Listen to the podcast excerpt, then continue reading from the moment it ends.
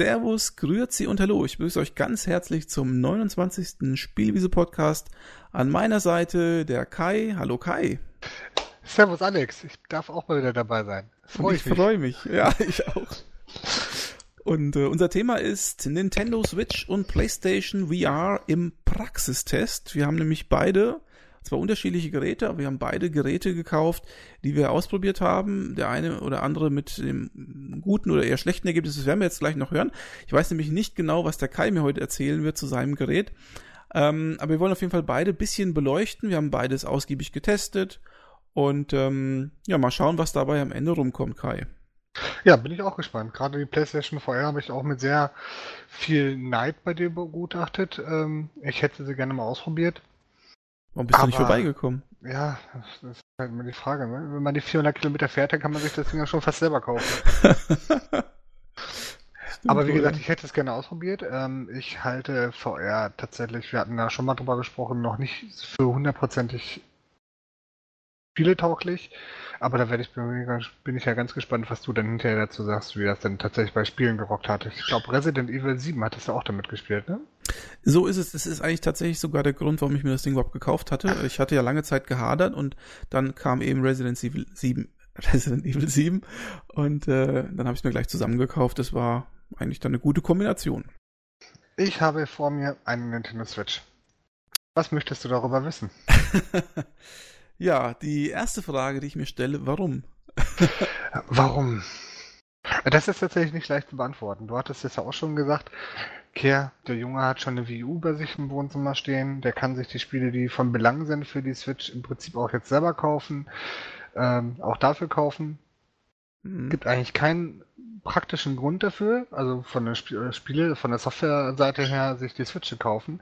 Außer, dass ich echt seit langem mal wieder Bock hatte auf ein Mobile-Gerät und auch gerne richtig gute Spiele auf dem MOBA-Gerät wieder spielen möchte.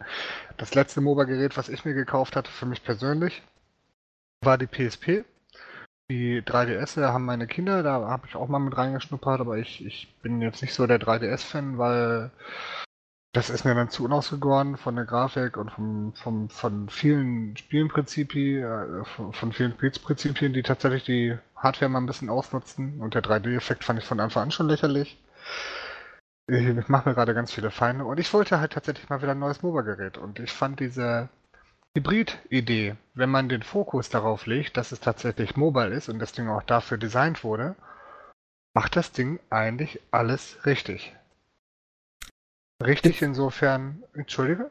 Ja, nee, bitte aus. Also richtig insofern, ähm, die Hardware ist sehr komprimiert. Das Ding hat einen irre geringen Spielverbrauch für das, was es leistet. Also es wird halt mal so, wow, wow, hi, ein Zelda hält nur zweieinhalb Stunden Akku, aber das Ding verbraucht ja im Spielmodi, wenn das Ding richtig Leistung zieht, verbraucht das Ding 11 Watt. Wenn man sich eine Playstation zieht, die zieht sich im Stand mal eben 140 Watt runter. Also es ist schon ähm, auch ein Unterschied, natürlich auch in grafischer Natur, muss es ja auch sein, wo mehr Leistung verbrannt wird, wird kommt normalerweise aber auch mehr Leistung bei rum. Aber es ist Nintendo-typisch wieder dieses auf Spiele reduzierte Hardware. Und das funktioniert echt gut. Aber du hast doch sicherlich auch unseren Podcast gehört, den Spielwiese Podcast 26. Da ging es ja um die Nintendo Switch und wir hatten da ja so ein paar Meinungen zu geäußert. Ein paar Meinungen waren ja zum Beispiel auch, dass die Hardware eben doch relativ unpotent ist und dass zum Beispiel das Spieleauswahl zum Start nicht so besonders ist. Und ich glaube auch, dass die allermeisten am Ende gesagt haben, na ja, wir warten erst nochmal ab. Ähm, also diese ganzen ich, Bedenken das, haben dich nicht gestört. Oder hast du den Podcast nein, überhaupt gehört? Das ist die Frage. Ich, ich habe den, ich hab den zum Teil gehört. Ich habe den nicht komplett gehört. Also ich kann das mit dem Spielangebot kann ich verstehen, weil es gibt abseits von Zelda gibt's ähm, im Moment also für mich gibt es nur ein, ein oder zwei Spiele, die mich interessieren würden. Und das sind auch noch ja, kann man das Indie, ja, Indie-Spiele nennen. Ähm, insofern ist die Spiele, ist die Softwareverbreitung nicht so wahnsinnig groß, aber ich weiß auch, wie es bei allen anderen Starts sind. Ne? Man, das Internet ist unheimlich schnell bei der Sache, wenn es darum geht, auf die Leute einzuprügeln und ähm, vergleicht es immer, ja, aber für die PS4 habe ich ja das und für die Xbox One habe ich ja jenes und ich kann mich noch an den Start der PS4 erinnern. Ich habe mir damals nicht, mir damals im Leben nicht freiwillig eine PS4 gekauft. Weil es gab nichts Also wirklich, also für mich, ne, immer mein Standpunkt, es gab für mich kein einziges Spiel zum Launch. Null. Ne, ja gut, und, ja, also du, deine subjektive Meinung in allen mhm. Ehren, aber ich meine, zumindest mal gab es, wenn es jetzt keine Exklusivtitel gab, aber diese Multiplattform-Titel, die gab es ja sowohl für Xbox One als auch PS4. Ähm, äh, gut, da war vielleicht jetzt nichts für dich dabei, aber das Problem ja, ist aber, ja aber zum Beispiel bei der... waren die ja auch noch nicht da. Also. Naja, ein paar Stück gab's schon. Also auf jeden Fall mehr Multiplattform-Titel als auf der Switch. Da gibt's ja, soweit ich weiß, fast gar keine, oder? Ich, also, also es, sind, es sind jetzt eine Menge angekündigt. Ähm, ich bin mir auch noch nicht so sicher, ob die Taktik aufgeht, die Nintendo fährt. Nintendo fährt ja im Moment die Taktik, dass sie die Spiele übers Jahr verteilen. Ähm, Im Moment bin ich für mich der Meinung, das kann funktionieren, weil so ein Zelda trägt echt lange.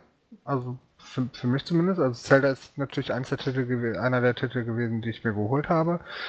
Und ähm, ich habe das Ding jetzt seit dem 3. März und ich habe gerade mal, glaube ich, 30% durchgespielt oder so, wenn man es beziffern müsste. Das bist du, trägt echt schon lange. Bist du denn mit dem Preis-Leistungs-Verhältnis zufrieden? Viele mh, beschweren sich ja auch darüber, dass das Gerät einfach zu teuer ist. Ich denke, Nintendo hätte es für sich einfacher gehabt, wenn sie die 250-Marke gehalten hätten. Ich finde, die 330-Marke äh, ist schon über Schmerzgrenze. Zumal also kein Spiel dabei ist. Ja, genau. Ne? Also ich, ich finde, die hätten entweder sagen müssen, oder vielleicht sogar beides, ne? muss man mal sagen, 250 Euro als Basispreis und 300 mit, ähm, oder 380, äh, 280 mit ähm, One-to-Switch. Weil mhm. One-to-Switch ist eine Frechheit, das zu verkaufen. Das ist für mich eigentlich nur eine Tech-Demo. Hätten sie auch mit beilegen können. Hatten sie auch bei der alten Wii ja auch gemacht, ne? Ich weiß nicht, was war genau, das? Wii Sports, Wii Sports, Sports, oder? Genau, Wii Sports war damals dabei. Mhm. Ähm, hat auch gut verdeutlicht, was wie das mit der Bewegungssteuerung funktioniert. Und ich hätte es tatsächlich auch gerne als Beigabe für die One-to-Switch äh, gehabt, um auch zu sehen, wie das, das Potenzial der verschiedenen Möglichkeiten liegt. Weil ich habe ja noch nie eine Konsole gehabt, die so modular ist wie die Switch. Also manchmal ist das ein bisschen nervig, diese Hin- und Her-Bastelei, aber es ist halt cool, dass du die, diese Joy-Cons abstecken kannst, zu einem neuen Controller zusammenbauen kannst, einzeln verwenden kannst. Ähm, ich habe mit ähm, meinen Kindern schon Snipper-Clips gespielt zu zweit. Dann nimmst du halt einfach die Joy-Cons ab, schmeißt das Ding am Fernseher, kriegt jeder seinen Joy-Con und kann zocken. Gut, da hätte ich jetzt mal zwei Fragen dazu. Also die erste hm? Frage war eigentlich, äh, was hast du jetzt dazu gekauft? Also Zelda und Snipperclips. Snipperclips. Genau. Okay, das sind die beiden Titel, die ich mir geholt habe.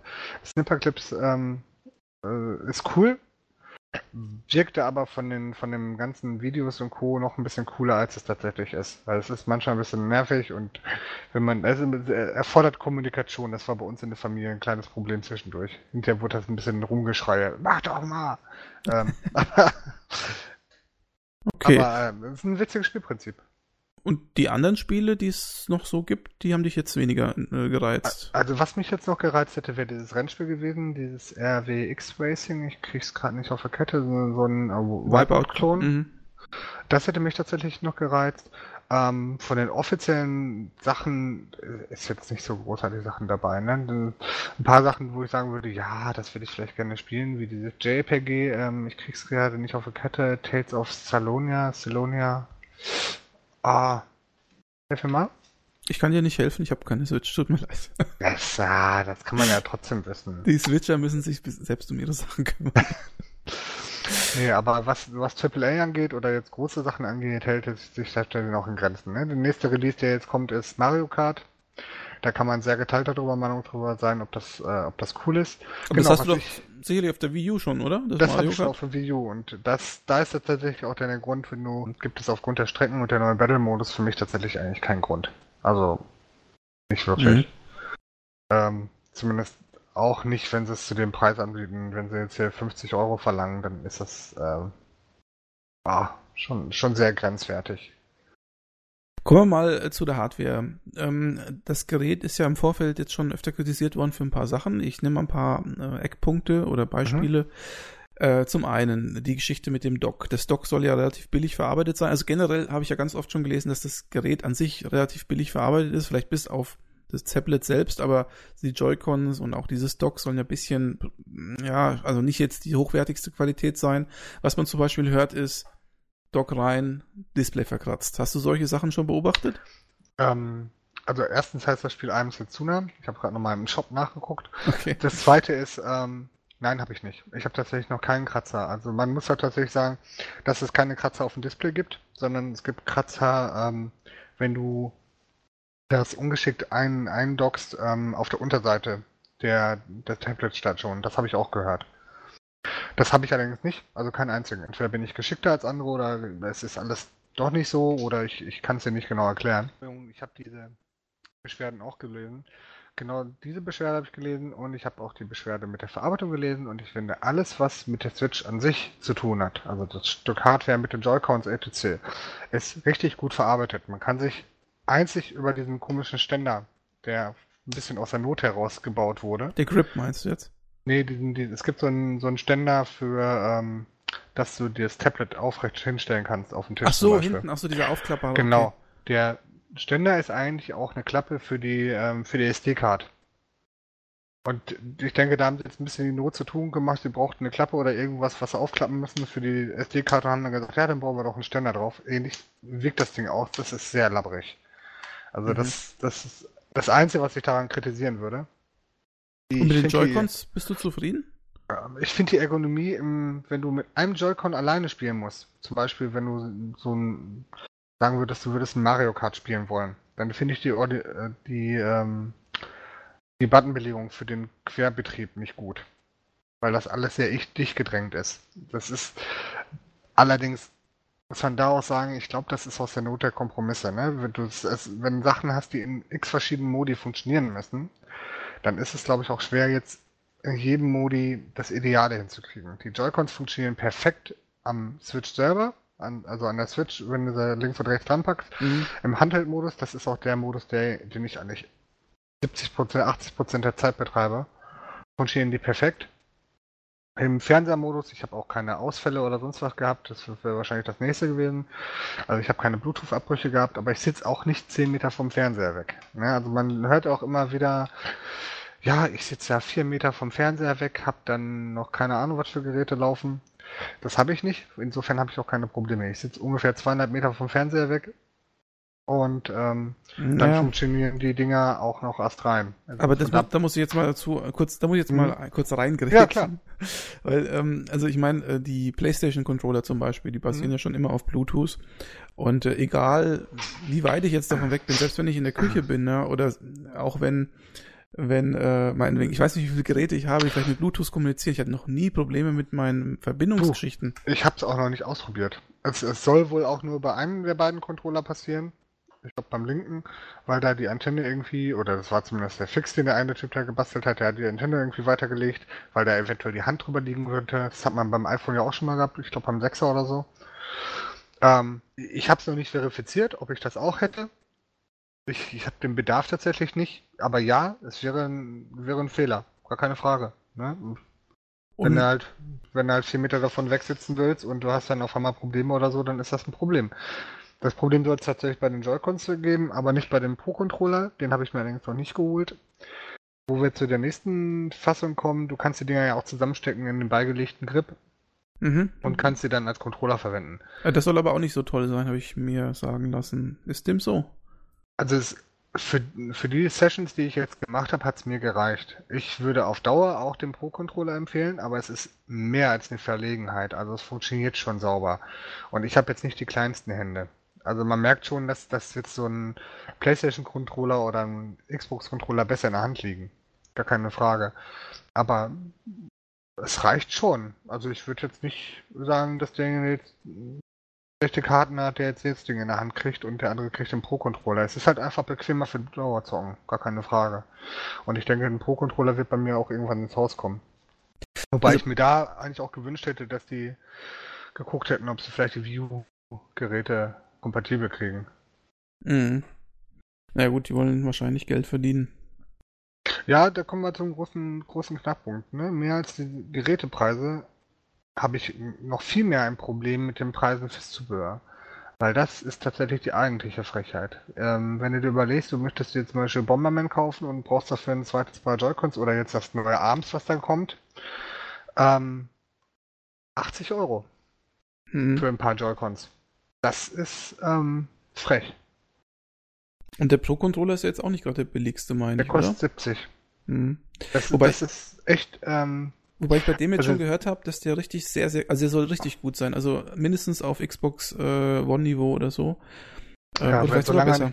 solange er nicht auf Elite-Niveau ist, gibt es irgendwie keinen Grund für den Preis. Also ich, ich finde die Zubehörpreise richtig krass. Und ähm, auch die Gerüchte, die jetzt für den für die Docking Station gaben, das war einfach eine absolute Frechheit. Ich weiß nicht, ob die, ob die Preise wirklich so kommen. Im Moment gibt es die Docking Station ja noch nicht zu kaufen.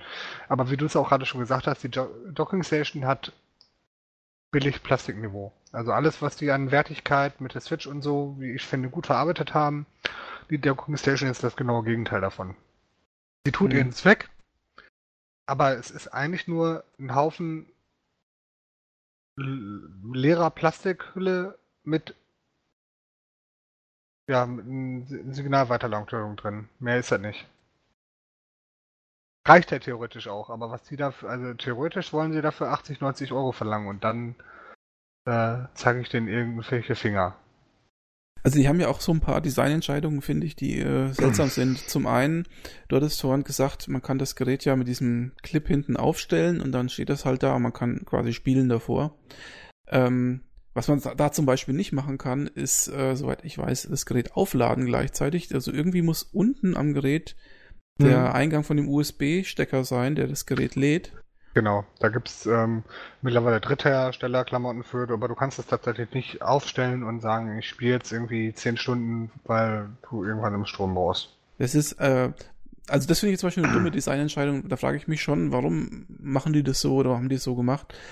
Ähm, und äh, es gibt auch andere Sachen, wo ich jetzt einfach der Meinung bin, das hätten sie mh, besser lösen können. Also wie du schon sagst, dieses Plastikteil. Also, wenn gut, du findest schon Begründungen dafür, ne? Der, der USB-Anschluss ist unten, damit das Ding Docking Station technisch mit der Seite da runterkommt, weil oben nämlich der Lüfterauslager ist. Ja, also Begründung findest du ja schon. Du ja gut, aber hätten wir es nicht auch anders anordnen können, den Lüfter jetzt überall hin machen können? Also ich weiß es nicht. nee, ne, den Lüfter, Lüfter kannst du nicht überall hin machen. Ne? Wenn das Docking Station steht, muss der Lüfter nach oben zeigen, weil sonst der Lüfter runter in die Docking Station reinblasen würde. Das geht ja nur nicht. Naja, nicht Also- runter, aber links und rechts, was ist damit? Es gibt ja, es gibt ja vier Da Seiten bei sind ja die, Gerät. aber links und rechts sind die Joy-Cons. Okay, na gut. Also, Ja, also es hat schon alles irgendwo Hand und Fuß. Ich denke, das sind bei Nintendo arbeiten jetzt wahrscheinlich auch nicht nur Vollidioten. Bei ein paar Sachen gebe ich dir recht. Ähm, das ist ungeschickt gelöst. Äh, Es gibt Drittherstellerlösungen hier für, die, für diese Problematik, die du gerade aufgezählt hast. Allerdings würde ich für mehr als eine kurze Spielsession aus Just for Fun, würde ich das Ding nicht mit Mehrspieler am Tablet betreiben. Und wenn du Einzelspieler spielst, würde ich das Ding immer, immer im Handbildbetrieb machen, weil das einfach viel bequemer ist, weil das Ding super in der Hand liegt. Ja, das mag ja alles sein, das will ich gar nicht m, bezweifeln, aber ich meine, Mhm. wenn es nun mal die Möglichkeit gibt, es so hinzustellen, also m, sagt ja auch Nintendo, ihr könnt es so benutzen, Ja, dann muss es halt auch so ausgelegt sein, dass man halt auch benutzen kann und nicht nach einer Stunde oder zwei äh, alles wieder aus ist. Ähm, und das Zweite, was äh, ich so ein bisschen äh, doof finde, das hatten wir beim letzten Podcast zur Switch auch schon betitelt, ist dieser, die, bei diesem Grip, äh, da hat Nintendo auch irgendwie sich gedacht, oh, da ziehen wir mal den Leuten ein bisschen Geld aus der Tasche, denn äh, diese Joy-Cons kannst du ja wohl mit dem Grip auch nicht aufladen irgendwie, Nein. ne? da gibt's ja keinen Das Ding Stecker. hat, eine, Ding hat eine Ladeanzeige, der, es gibt einen Grip, der, und das ist tatsächlich frech, es gibt einen Grip, der das kann. Genau, der, das kostet aber ich. ja. 30, der kostet aber 30 Euro extra. Genau, also das meine ich. Das, das, verstehe ich zum Beispiel auch nicht. Wieso kann man dieses Ding nicht einfach standardmäßig dazulegen? Das ist doch das Mindeste, dass du sagst, ähm, wenn, wenn es schon so, so eine, ich sag mal, so eine halbgare Lösung wie diesen, wie diesen Grip gibt, dass man sagt, okay, da packe ich alles rein, was möglich ist. Und das wäre auch die Aufladefunktion. Und nicht so frech zu sein und das Ding nochmal extra zu verkaufen. Das finde ich ein bisschen schade. Bin ich bei dir. Da, da bin ich hundertprozentig bei dir. Also wie gesagt, von der, von der Vermarktung her und von der Preisgestaltung her gebe ich dir recht. Wo ich im Moment nichts drauf kommen lasse, ist, weil ich es einfach bei mir nicht feststellen konnte, ist die Verarbeitung und äh, die Verwendung der Switch. Also sie tut genau das, was sie soll, dass man jetzt keine Dritthersteller-Software etc., kein Netflix und Co. drauf hat. Ähm, das soll übrigens auch noch kommen, aber das, das ist wahrscheinlich auch geschuldet, dass wir sagen, wir wollen uns am Anfang auf die, auf die Core-Funktion verwenden und wir wollen nicht, dass das Ding irgendwie nach zwei Tagen gehackt wird, weil wir zuvor schnell irgendwelche Dritthersteller-Sachen zugelassen haben. Also das finde ich auch völlig in Ordnung. Also ich finde, das Gerät soll in erster Linie zum Spielen sein. Ja, also ganz ernsthaft, ich, ich kann mit, ja. ich kann mit 20 Geräten hier im Haushalt Netflix gucken. Da Ja. brauche ich nicht auch noch die, also ich weiß ja nicht. Sehe ich genauso. Nee, das hast, da hast du recht. Also ich, das finde ich tatsächlich auch legitim. Ähm, über die Preise von den Spielen kann man auch nochmal reden. Ähm, Nintendo hat ja standardmäßig auch immer die Philosophie, das hat aber PlayStation und Sony, äh, PlayStation und Xbox aber auch, dass die Preise im, im Shop immer genauso viel kosten wie die ähm, wie die veranschlagten Herstellerangaben. Also zum Beispiel ein Zelda kostet da 70 Euro, obwohl ich es glaube ich für 61 Euro gekriegt habe bei Amazon. Und ähm, die Preise für manche Remastered-Sachen, äh, auch Bomberman gehört dazu, was auch relativ lieblos wohl umgesetzt werden soll, sein soll, ähm, da sind die Preise schon grenzwertig. Auch so ein One-Two-Switch für 50 Euro ist schon echt frech. Gehen wir mal von der Prämisse aus, dass das Gerät hauptsächlich für mobile Zwecke gedacht ist, dann sind die Preise ohnehin Mondpreise, denn mobile Geräte, selbst 3DS und so weiter, die sind ja irgendwo bei 30 Euro, glaube ich. Ja, die Spielen. 3DS-Geräte sind bei Neupreisen ungefähr zwischen 35 und 40 Euro, wenn Mhm. Nintendo-Titel sind. Hm. Und das finde ich, wäre für die Switch eigentlich auch angedacht gewesen, weil so 70 Euro für ein Spiel ausgeben, weiß ich nicht. Da ist die Switch auch nicht, wie soll ich sagen, potent genug einfach. Die kann ja, wenn man jetzt nur den rein stationären Sektor betrachtet, und das ist auch ganz klar, wenn man sich das Gerät betrachtet, das kann nicht so potent sein wie eine Xbox One oder eine PS4. Also ist es eigentlich eine ganz nette Dreingabe, wie du schon vorhin gesagt hast, du spielst ja selber 70 Prozent oder was du sagtest, äh, mobil. Also ist das mit dem, mit dem stationären eine nette Dreingabe. Genau. Aber wahrscheinlich muss man das Gerät äh, vor, vor, vordererst als, als äh, mobiles Gerät betrachten und da müsste man eigentlich auch die Spielepreise äh, entsprechend anpassen. Das sehe ich genauso und es gibt viele oder es gibt einige Spiele im Shop, die durchaus auf diesen auf diesen Stand gehen. ne? Also so ein Snipper Clips für 20 Euro oder dieses Fast RMX für 20 Euro geht für mich vollkommen in Ordnung. Ach, die kosten 20, das ist ja nett. Genau, ja, Snipper Clips ist für 20 auch echt ähm, echt gut. Also gibt sogar eine kostenlose Demo im, im Shop und da kannst du schon mal angucken. ETC ist jetzt echt also sehr sympathisch und ein cooles Spielprinzip, was auch mit der Switch super funktioniert. Ähm, und ein Fast RMX ist auch für 20 durchaus legitim. Mhm. Ähm, die, die 60 oder 70 Euro sehe ich tatsächlich für mich bei Ausnahmetiteln. Das wird auch so bleiben. Also so ein Zelda, ähm, das ist ein AAA-Titel. Der kann auch mit jedem anderen AAA-Titel, ob es auch für Xbox oder auch für PlayStation 4 ist, das mithalten. Nicht grafisch, also so ein Horizon sieht garantiert besser aus, aber gameplay-technisch wischt er mit vielen Sachen den Boden auf. Das ist ja ein ganz guter äh, Einwand oder Hinweis mal. Lass uns doch mal über Zelda reden. Ist das äh, Spiel des Jahrhunderts oder Spiel des Jahrzehnts oder? Ich habe schon lange nicht mehr so viel Spaß gehabt. Also gerade bei solchen Open-World-Spielen bin ich immer, ich habe Anfang immer Spaß dabei. Ob das jetzt so ein ähm, Ubisoft-Spiel ist wie Assassin's Creed oder GTA oder ein äh, Schatten von Mordor oder wie auch immer. Ähm, das Problem ist immer, dass die Open World für mich immer irgendwann in Arbeit ausartet. Und da schafft es Zelda, ich habe noch keine Ahnung genau warum, aber die machen das irgendwie anders. Die machen das im Sinne von, oh guck mal, da vorne, das sieht ja interessant aus, weil du jeder, das, die, die ganze Welt ist von vorne bis hinten durchdesignt. Das heißt, jeder doofe Fleck ist absichtlich da. Und das merkst du das ganze, dem ganzen Spiel an. Wenn du da vorne siehst, oh, warum ist denn da ein Steinkreis im Wasser, dann hat das irgendeinen Grund. Das heißt, du entdeckst am laufenden Meter irgendwelche Sidequests, Sammelteile, Geheimnisse, Schatztruhen, whatever. Ohne dass die Welt voll und lebendig wirkt, wie jetzt zum Beispiel in GTA. Bei GTA kannst du dich hinstellen, kannst du den Bankraub angucken, kannst du noch gucken, wie Leute ausgeraubt werden oder wie auch immer. Die Welt dreht sich komplett um, um dich bei Zelda. Das nicht negativ gemeint. Die Welt ist nicht lebendig, das wird ja oft kritisiert, da ist ja nichts los, da ist ja bababa. Ähm, aber die Welt dreht sich komplett um dich und um deinen Entdeckungsdrang und die gibt dir extrem wenig Hindernisse dabei. Und das Und bist ist du- fantastisch. Bist du bislang Zelda-Fan gewesen oder eher so, naja, Zelda ganz nett? Es kam auf die Titel an. Also es, es gibt ein paar Titel, die andere Leute vergöttern, die fand ich eher mäßig. Ich war früher ent- auf dem NES und auf dem Super Nintendo war ich extremer Zelda-Fan. Link for Past, auf die Gameboy-Teile fand ich total klasse. Ähm, Zelda hatte mich mit dem N64 verloren. Das lag aber vor allen Dingen daran, dass ich zu der Zeit kein N64 hatte und als ich die Spiele, Spiele später nachholen wollte, konntest du sie mir nicht angucken, ohne dass ich irgendwie äh, Plack gekriegt habe, weil das Spielprinzip und Grafik und ich habe es mal auf dem 3DS bei meinem Sohn probiert, irgendwie. Nee, das, das, das ging irgendwie gar nicht. Ähm, der nächste Zelda-Teil, den ich dann wieder gespielt hatte, war Wind Waker und fand Wind Waker absolut fantastisch auf dem GameCube. Mhm. Ähm, wiederum konnte ich dann mit äh, Twilight Princess wenig anfangen. Weil ich dieses ganze Gameplay-Mechanik mit dem Hund einfach zu grauselig fand. Aber das ist auch, glaube ich, Geschmackssache. Ähm, Skyward Sword habe ich auch angespielt. Und Skyward Sword ist, glaube ich, ähm, eins der schlechtesten Zelda, die ich je gespielt habe und auch ein kompletter Gegenentwurf zu Zelda Breath of the Wild. Was Skyward Sword mit Schlauchleveln gemacht hat und wieder, wieder und wieder in dieses doofe komische Schlauchlevel rein, macht Zelda mit ihrer mit Breath of the Wild mit der Open World einfach fantastisch neu. Also es ist, ähm, ich weiß, ich komme gerade ein bisschen ins Schwärmen, aber es, Zelda erfindet ja auch kaum was neu.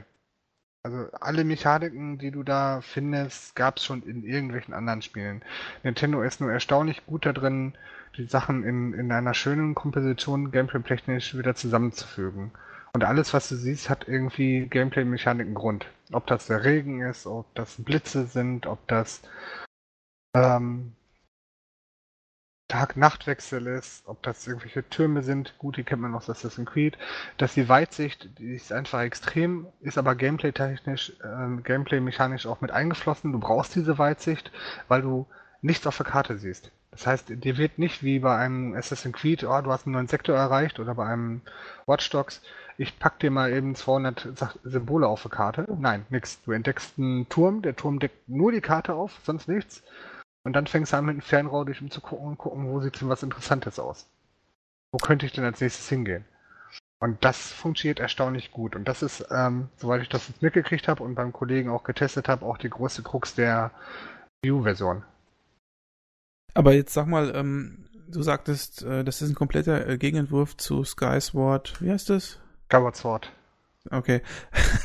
ähm, aber ist das nicht sowieso ein kompletter Gegenentwurf? Ist, also ist Zelda äh, Breath of the Wild nicht sowieso ein kompletter Gegenentwurf zu allen Zelda-Versionen?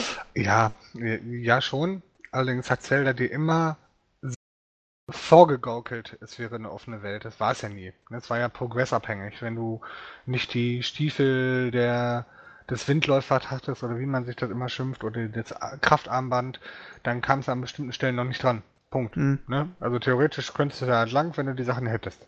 So ähnlich wie äh, so Metroidvania-Prinzip eigentlich. Genau, genau, genau. Ne? Also kann man natürlich sagen, dass Zelda vorher da war, aber ähm, das heißt, das Ding war immer progressabhängig. Du hattest ja auch eine relativ äh, fixe Reihenfolge, wie du Sachen machen musstest oder machen solltest, wo es halt einfacher ist. Und das hast du jetzt hier nicht mehr. Aber wenn man jetzt kein Zelda-Fan war, wird man durch Breath of the Wild vielleicht doch Zelda-Fan? Oder anders ausgedrückt, wenn man Zelda-Fan ist, kann es vielleicht sein, dass man äh, als alter Zelda-Fan verschreckt wird davon? Also auf mich bezogen, ich bin jetzt kein großer Zelda-Fan, wäre Breath of the Wild vielleicht trotzdem was für mich? Ich denke, dass du die Mechaniken und die Welt schon faszinierend finden würdest. Ne? Also storytechnisch, halten wir mal ganz kurz fest, brauchst du von Zelda nicht zu erwarten. Story war schon immer scheiße.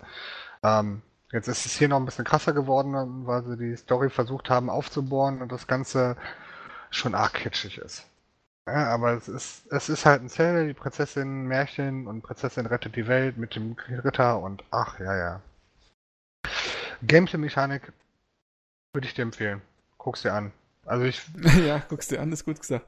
Ja, ist halt ist ein bisschen die Krux, ne? Also die, die View-Version, so gut sie wahrscheinlich gemeint war, es soll wohl spielbar sein, aber es soll nicht immer die heile Freude sein. Weil, weil ich gerade schon gesagt oh. habe, die benutzten tatsächlich ähm, die Weitsicht als Gameplay-Merkmal. Und dann konntest du tatsächlich nicht einfach bei der View-Version wohl die Weitsicht runterschrauben. Das heißt, du hast zwischendurch Hasse halt Ruckler. Also es soll hast du aber bei der sein. Hast du aber bei der stationären Version äh, von Zelda auch. Ich habe zweimal einen Ruckler gehabt im ganzen Spiel und das war ein minimal Ruckler. Also ich, ich bin jetzt auch nicht derjenige, der äh, 60 FPS braucht oder sonst was. Ne? Also ich bin ja schon froh, wenn mein Auge nicht mitkriegt, dass es ruckelt. Und ich habe es zwei, zweimal mitgekriegt, dass es tatsächlich geruckelt hat. Ähm, es war halt nicht störend, es hat den Kampf nicht beeinflusst, aber ich habe es gemerkt. Das muss man auch ganz klar sagen. Das habe ich aber auch in anderen Konsolenspielen schon gehabt. Es ist nicht so, dass die PS4 oder Xbox One oder sonst irgendwas davon gefeit wäre. Also ich habe jetzt öfter schon gehört, dass ähm, die Wii U-Version und die Version für die Switch gar nicht so unterschiedlich wären tatsächlich, bis auf so ein paar Kleinigkeiten in der Grafik. Mhm. Ähm, also viele sagen ja auch, also warum soll ich mir eine Switch kaufen, äh, wenn ich eine Wii U habe, weil das Spiel, das eigentlich interessant ist, das kann ich da genauso gut spielen. Ja, also mir ging es tatsächlich um den Mobile-Aspekt. Also ich hab, erwische mich, dass meine Frau irgendeine komische Frauensendung guckt und ich sitze daneben und zock. Müsste ich mal das kannst, das kannst, ja, das kannst du mit der View aber auch, ne? Also mit der View kannst du das Ding halt nicht ins Schlafzimmer mitnehmen oder äh, mit zur Arbeit nehmen, um Mittagspause zu zocken oder du gehst in den Garten oder sonst irgendwas, ne? Die, der View, äh, ich habe das Prinzip der Welt der View sowieso noch nie verstanden. Ähm, im Second Screen von der View, der hat halt seine begrenzte Reichweite, die wesentlich geringer ist als die Joy-Cons von der Switch. Das heißt, du das kriegst äh, den, den, ähm, den Wii U-Screen nicht in ein anderes Zimmer rein. Das ist übrigens also. etwas, was viele Leute in der Wii U-Version bemängeln, dass du quasi diesen zweiten Screen nicht für eine, weiß nicht, Karte oder keine Ahnung, was du dabei Breath of the Wild vielleicht sinnvoll verwenden kannst oder Inventar verwenden kannst. Also, dass du quasi diesen zweiten Bildschirm nicht verwendest. Das halte ich für Kalkül. Wegen der Switch meinst du? Ja, natürlich. Also warum sollte ich denn eine Version besser machen für eine Konsole, die ich schon abgeschrieben habe? Das ist Kalkül. Also in vorigen Versionen war es ja drin auf der E3 und so. Da konntest du ja solche Sachen machen. Ähm, die labern was von einheitlichen Spielprinzip oder einheitlicher Spielerfahrung hieß das ja, ne? Ja. Ist Kalkül. Die wollen nicht, dass die Wii U-Version die gameplay-technisch vielleicht bessere Version wäre. Also. Sehe ich so. Also, es gibt keinen Grund dafür. Nicht ein. Also ja, kann sein, dass die Leistung dann, aber das glaube ich noch nicht mal. Also so ein Inventarschirm, gerade die Waffenverwaltung wird über, über Tablet schon Sinn machen.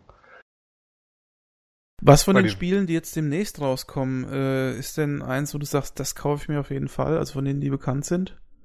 Ähm, ich ich liebe stark mit ARMS, aber das würde ich mir unheimlich gerne irgendwie vorher angucken. Da muss ich mal schauen, wie ich das mache, weil ich kann mir gut vorstellen, dass das mit den neuen Joy-Cons echt ein, ein wesentlich besseres Spielerfahrung wird als jetzt zum Beispiel das Boxen auch bei Wii Sports oder so. Ne? Das war ja relativ marginal. Mhm. Aber die Bewegungssteuerung von, der, von den Joy-Cons her verspricht schon viel Neues und ich denke, dass abends ziemlich cool werden könnte. Das wäre ein Titel. Ähm, ansonsten wird wahrscheinlich Splatoon 2. Echt? Ja. Hast du den ersten gespielt? Ich habe den ersten gespielt. Ich hätte da, ich hätte da Bock drauf. Also war schon ein spaßiger Shooter.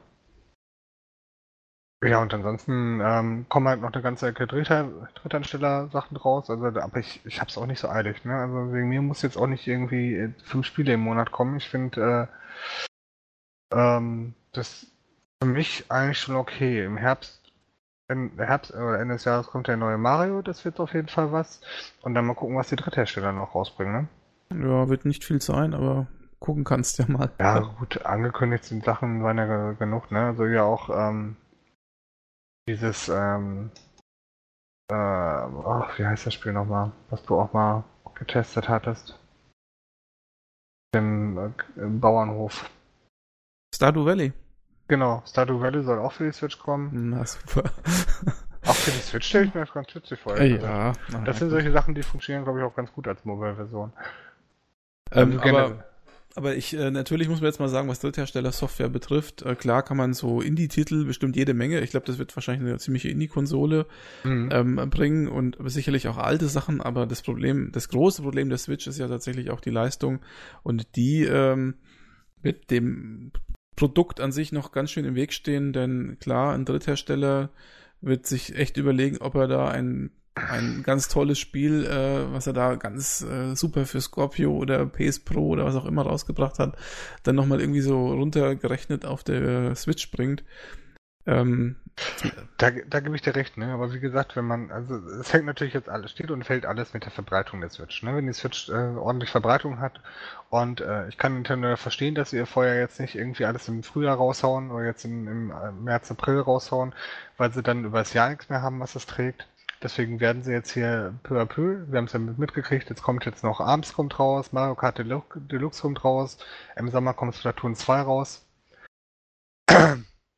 Und dann ähm, kommt im Herbst ja, Herbst ja dann noch ähm, Fire Emblem raus. Also es wird alles so peu à peu kommen. Und dann zwischendurch werden halt die ganzen ähm, Dritthersteller und, und Indie-Titel kommen. Und Indie-Titel heißt auch nicht immer schlecht. Ne? Also dieses ähm, Fast RMX, was ich erzählt habe, diese Wipeout-Klon, der hat schon ordentlich auch Kritiken da eingeschworen und soll echt ein cooles Spiel sein. Oder auch die Snipper-Clips, ne? Klar, es taugt das nicht äh, für, für stundenlangen Spielspaß. Äh, zumindest nicht alleine, aber hat auch mal neue Spielprinzipien dabei. Ja, das, äh, also ich will jetzt Indie-Titel, Gott bewahre, nicht schlecht machen. Ich bin ja selbst hm. ein Indie-Spieler und habe mehr als genug auf Steam, aber die Frage ist halt, ob du 330 Euro für eine Konsole ausgeben willst, wo du dann so 90% Indie-Titel spielen musst, weil es eben nichts anderes gibt. Und du kriegst für das gleiche Geld dann eine, ich sag jetzt mal in Anführungszeichen, AAA-Konsole oder für weniger sogar, ne, wo du dann eben alles Aktuelle spielen kannst, was eben auch AAA-mäßig rauskommt. Hm. Sowas wie Mass Effect Andromeda oder irgend sowas in der Art. Ja, wobei Mass Effect Andromeda, da war ich ja ein bisschen erschrocken, als ich die Bilder gesehen habe, aber. Ja, das ist ein anderes Thema. Ich wollte eigentlich nur sagen, es gibt AAA-Titel, die wahrscheinlich so nicht auf der Switch erscheinen werden. Das, das äh, sehe ich auch so. Also wahrscheinlich, also meine Theorie ist ja, dass ähm, die Wii U jetzt sowieso stirbt, ne, ist ja eh schon tot, und dass die Switch die Wii U und den 3DS zusammen beerbt sodass es eine Alternative wird und dass, wenn es äh, Ports gibt, dass es halt auch Mobile-Ports werden. Und ähm, wenn die Verbreitung so klappt, wie ich mir das vorstelle, oder wie Nintendo das wahrscheinlich auch hofft, dann könnte das durchaus was werden. Dass du sagst, alles klar, komm, wir starten jetzt mit der Switch nochmal richtig durch und die Switch wird unsere Hybrid, um, um auch AAA auf Mobile zu kriegen. Wie ist denn deine Meinung zu den bisherigen Verkaufszahlen? Ähm, da gab es ja sehr viele News, wo es dann hieß, ja, verkauft sich unheimlich gut und so. Ähm, wenn man dann in die News allerdings hineinschaut, dann ist es im, im en Detail dann doch nicht mehr so toll. Ähm, zum einen natürlich dadurch, dass sie ja ganz oft gar nicht mehr zu haben ist. Da ist auch die Frage, ist das künstliche Verknappung oder gibt's ja auch ganz oft oder ist das wirklich jetzt, dass sie so überrascht waren?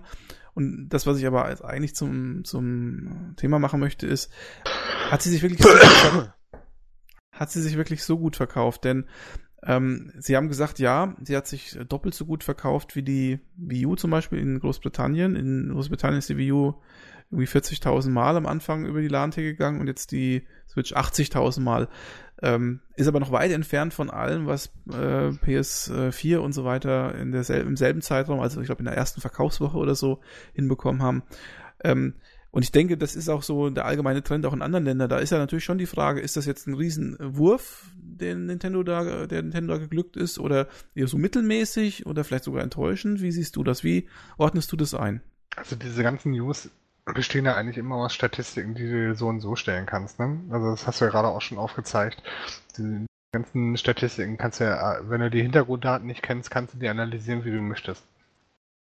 Und ähm, ich glaube schon, dass sie sich gut verkauft. Ich denke, dass äh, es auch realistisch ist von Nintendo diese 2 Millionen Marke zum Ende März. Ich denke, das werden sie packen, wenn sie es nicht schon gemacht haben. Werden sie das auch packen und ich denke, das wäre ein ganz ordentlicher Wurf. Und ähm, bis Ende des Jahres eine Spielebasis zu haben für das Weihnachtsgeschäft und dann eventuell nochmal irgendwie 30 bis 50 Euro runtergehen im Preis.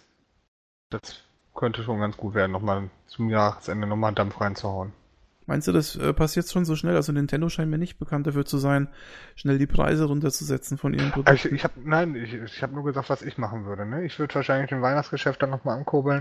Also wahrscheinlich werden sie es nicht so machen, sondern die werden dann Bundle zaubern. Ne? Also das macht, hat, ja, hat ja Microsoft und Sony auch so gemacht. Dann fangen sie auf einmal an, dann kostet die Konsole 400 Euro und du fängst an für 420 Euro ein Bundle mit zwei Spielen zu machen oder sonstige Späßchen. Sowas in der Art wird's ja geben zu Weihnachten, gehe ich jede Wette ein.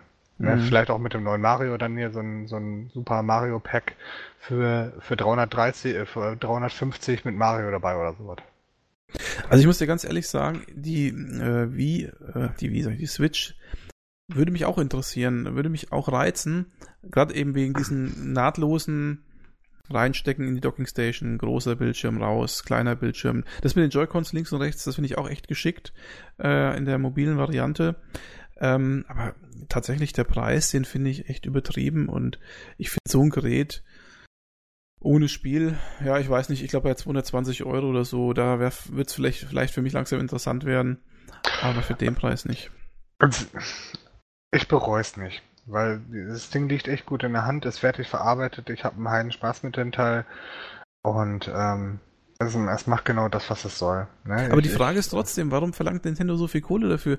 Ich meine, guck mal, das Gerät ist einfach nur ein Tablet. Es ist eigentlich nur ein Tablet und es ist noch nichts mal, nicht mal was Besonderes, sondern es ist irgend so ein Tegra, der drin steckt. Den gibt's schon seit Jahren äh, von Nvidia. Ja, es ist Vergleich mit Nvidia Shield, ne?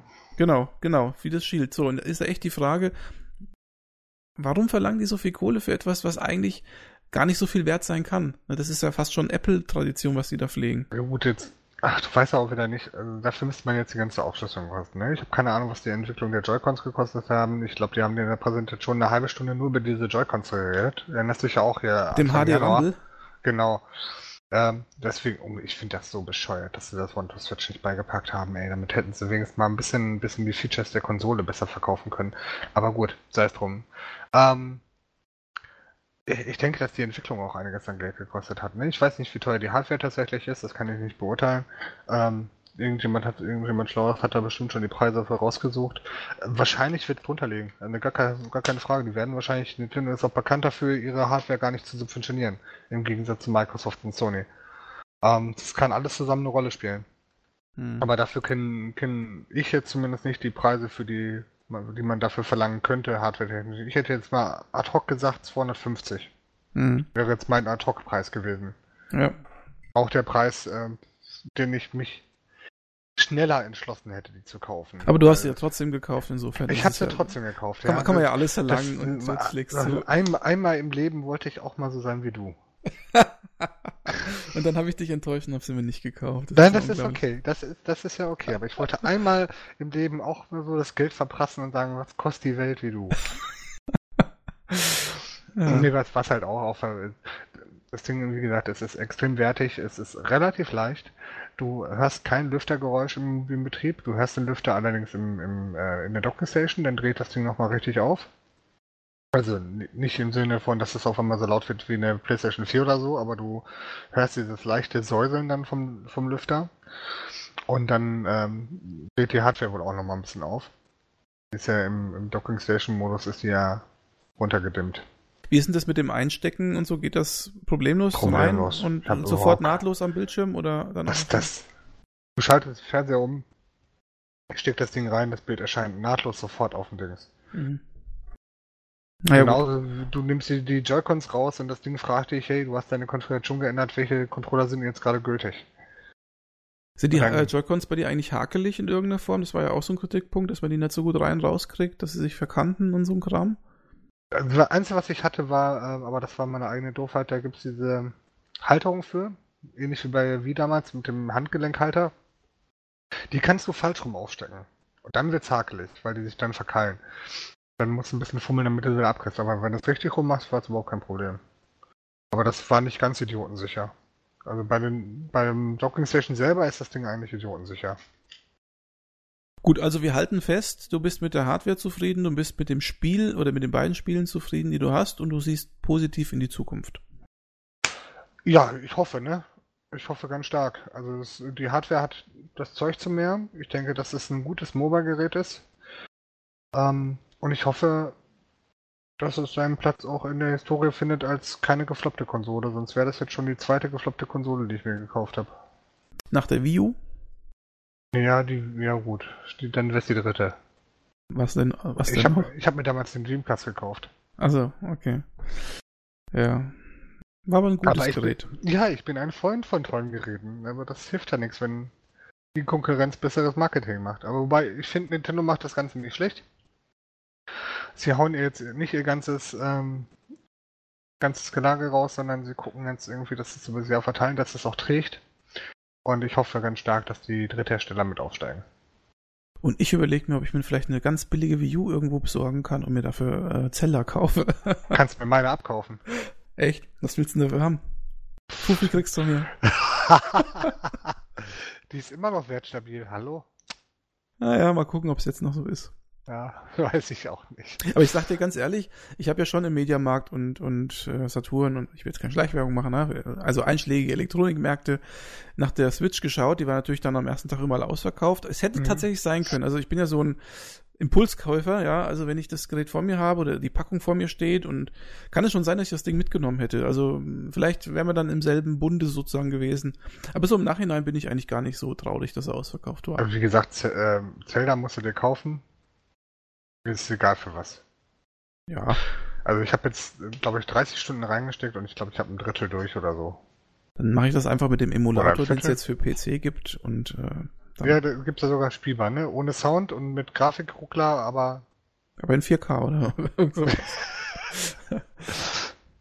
Wolltest du eh einen neuen Rechner kaufen? Stimmt. Da hast du recht.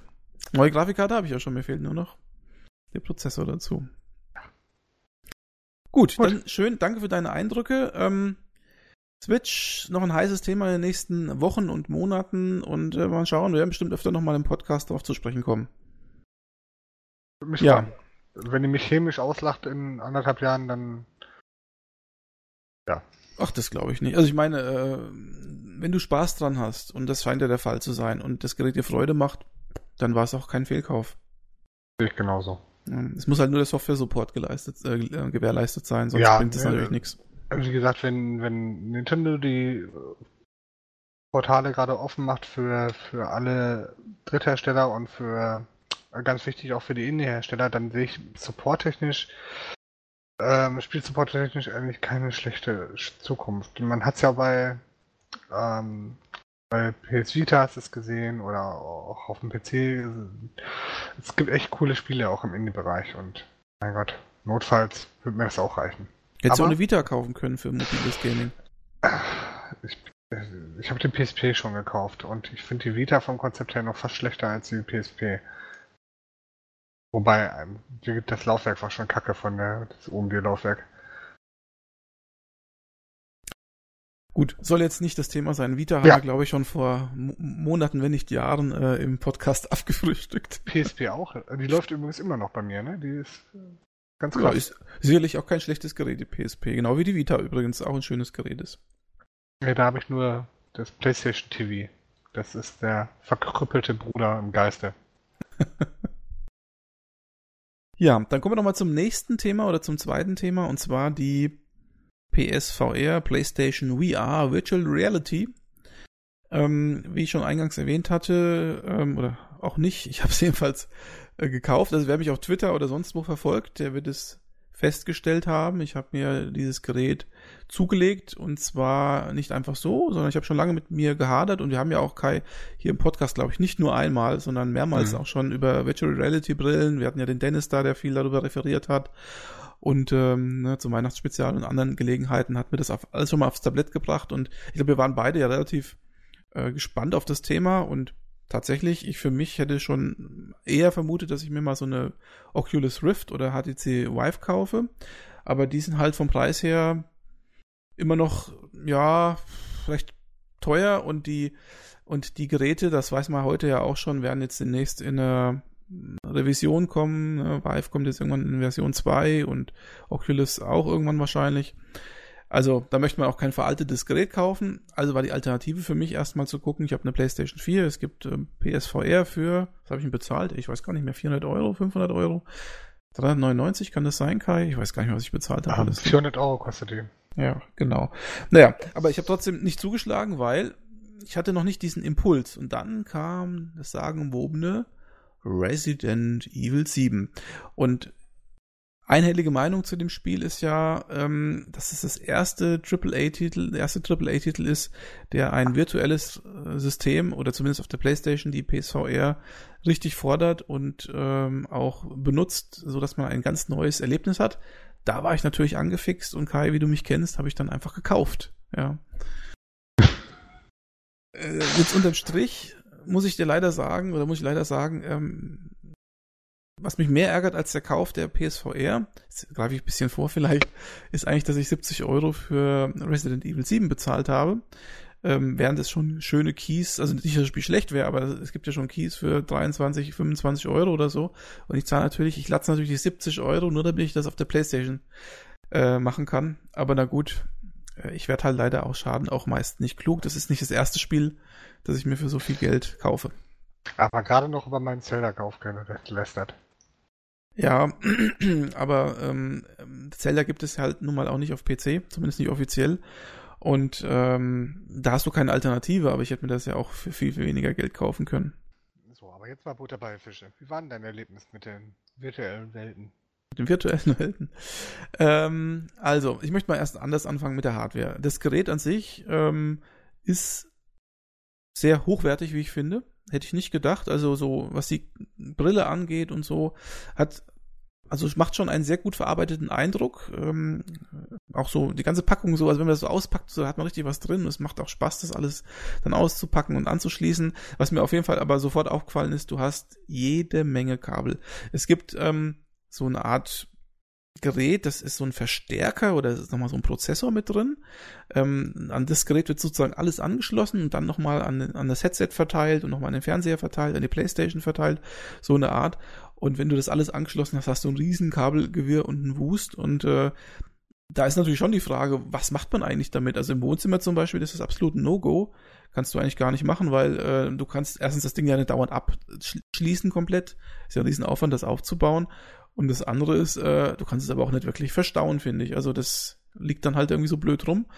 Also das ist mal so ein Negativpunkt, der mir am Anfang aufgefallen ist. Ja, und das zweite, was natürlich immer wichtig ist, ist der Tragekomfort der Brille. Also du hast es vielleicht schon gehört, Oculus und so weiter sind zwar technisch besser als PSVR, aber man sagt ja im, im Allgemeinen, dass die Brille, die Sony da entworfen hat, vom Tragekomfort her am besten sein soll. Ähm, äh, da kann ich jetzt zu sagen, also die Brille aufziehen und so ist schon okay, aber ist jetzt nicht so, dass du sagst, boah, das ist ja hier, das fühlt sich toll an und ich will es den ganzen Tag tragen. Ähm, wenn du das Ding anhast, du verkrampfst dich da schon. Also so Rücken, Nacken, ähm, das ist schon so unter Anspannung, wenn du das Ding auf dem Gerät, äh, das Gerät auf dem, auf dem, auf dem Gesicht hast. Wie viel ja. wiegt denn das Ding? Weißt du das? Nee, das weiß ich nicht. Kann ich dir echt nicht sagen. Ich jetzt raten müsste, boah, ich weiß nicht, vielleicht ein Kilo oder so. Boah, Kilo wäre schon echt viel. Oder ein bisschen weniger, vielleicht 800 Gramm. Ich weiß es nicht genau. Aber, also schon, ist aber schon merkbar. Ja, ja, ist Also gut verteilt, aber merkbar. Ja. Und wichtig ist natürlich auch so diese Stellen, an denen die Brille so äh, am Gesicht anliegt, dass es halt nicht so aufdrückt und so, äh, dass du sagst, oh, das tut mir jetzt ja eine Stirn weh oder sowas. Das geht bei dem Gerät, aber es gab auch schon, also man muss auch diese, diese Brille auch richtig aufsetzen. Die kann man dann fixieren mit so einem äh, Fixier, mit so einer Fixiereinstellung. Man muss die auch wirklich fest auf die auf das Gesicht drücken, damit du auch dann äh, wirklich diesen kompletten Effekt hast. Das kannst du nochmal so ein bisschen ausrichten und so. Ähm, ja, aber du merkst es schon. Also es ist jetzt nicht so, dass du sagst, boah, das ist ja hier ein Federgewicht oder so. Nee, also ja, aber das ist jetzt nicht das Problem eigentlich. Das ist erstmal alles soweit okay, da kann man nicht meckern.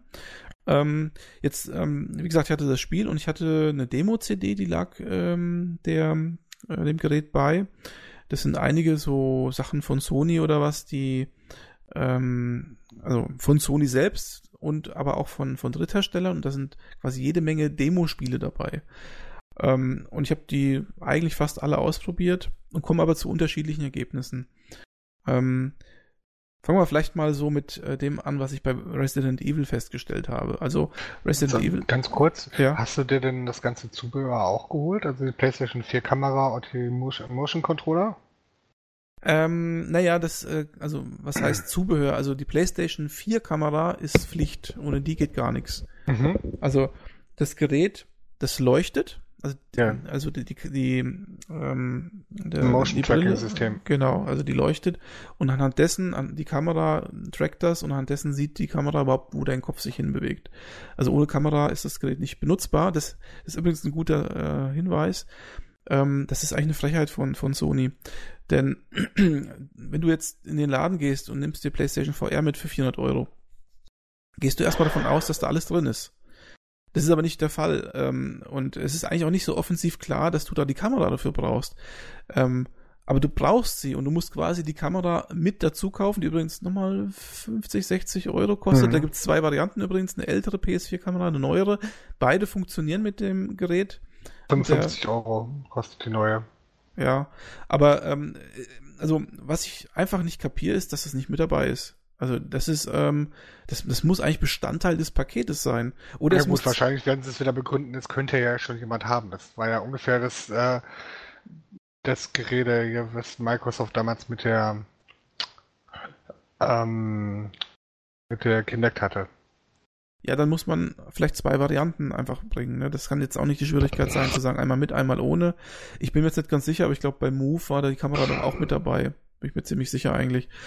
Muss ja ohne, ohne von GT Move ja auch nicht. Ja, genau, aber das, da können wir genauso argumentieren. Vielleicht gibt's ja schon Leute mit Kamera, da kannst du, ne? also im Prinzip ein Gerät, das etwas voraussetzt als Pflicht, muss das auch mit drin haben. Also nicht die Konsole natürlich, aber schon äh, alle möglichen Sachen, die Pflicht sind.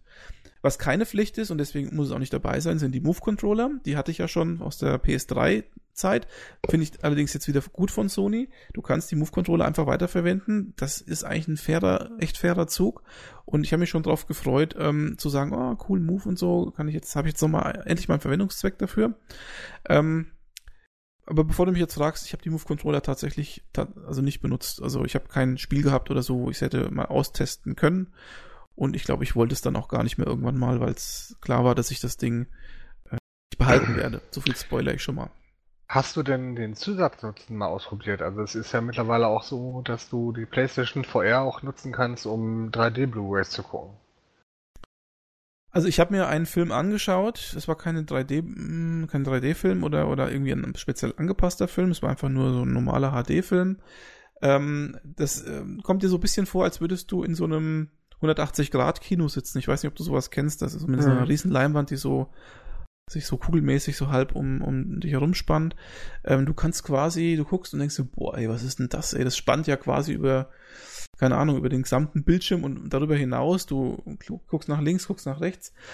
Ähm, auf den ersten Blick erstmal geil, auf den zweiten Blick natürlich total anstrengend und auch sinnfrei, weil du ja ständig links und rechts schauen musst, um das gesamte Bild zu erfassen. Mhm. Ja, also du kannst nicht einfach nach vorne schauen und sagst, ah, alles super, ich schaue jetzt mal, sondern du musst dauernd den Kopf bewegen, damit du wirklich alles siehst. Ähm, und das ist natürlich kacke. Das ist so, wie wenn du im Kino in der ersten Reihe sitzt.